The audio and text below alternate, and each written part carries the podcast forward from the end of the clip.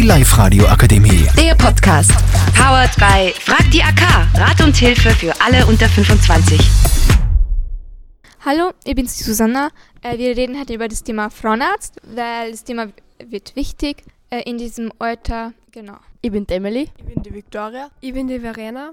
Und ich bin die Jasmin. Was tut man eigentlich beim Frauenarzt? Beim Frauenarzt werden wegen Geschlechtskrankheiten oder generell, wenn man die Tage hat oder wenn sich der Körper weiterentwickelt, wird darüber geredet oder untersucht. Wie schaut eigentlich der erste Termin aus? Der erste Termin schaut aus, indem man mit den Leuten redet.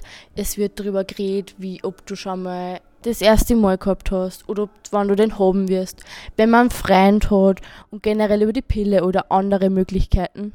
Aber jetzt zum Beispiel AIDS, was hat AIDS so äh, mit dem Frauenarzt zum da? Warum geht man dort hin? Jetzt ist eine äh, Krankheit. Äh, das ist halt Hi- Hi- HIV ist halt dann, das wird dann zu AIDS. Und AIDS und HIV ist halt äh, über Geschlechtsverkehr übertragbar. Und äh, der Frauenarzt untersucht es dann, ob man das hat. Genau. Und halt, äh, wenn man das dann hat, am besten soll der Freund sie dann auch testen lassen, weil das wird halt äh, über die Spermien übertragbar und äh, übers Blut. Ich zum Beispiel bin jetzt 14 und habe gerade einen Freund und ihm geht jetzt zum Beispiel zum Frauenarzt und will dann die Pille nehmen. Äh, ja, aber Emily, bist du da schon bewusst, äh, dass die Pille sehr viele Nebenwirkungen hat, zum Beispiel wie, ja, du kannst dicker werden, du kannst äh, abnehmen, du kannst Akne kriegen und Depressionen kriegen und andere Sachen. Bist du dann sicher, dass so eine hormonelle Einwirkung das Richtige für dich ist? Ich finde schon, dass das Richtige für, Richtige für mich ist.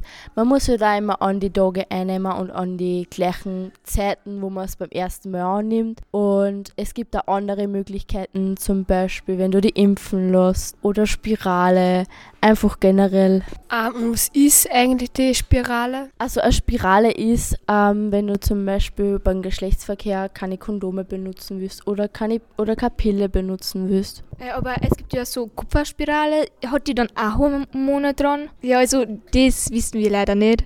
Und wenn man ähm, keine Pille oder Kondome benutzt, was passiert dann? Dann kann es leicht möglich sein, dass man schwanger wird oder man eine Geschlechtskrankheit kriegt. Es ist oft so, dass Frauen auch nicht fr- fruchtbar sind und äh, das kann der Arzt auch mit hoher Wahrscheinlichkeit dann schon. Danke fürs Zuhören. Bis zum nächsten Mal. Tschüss. Die Live-Radio Akademie. Der Podcast.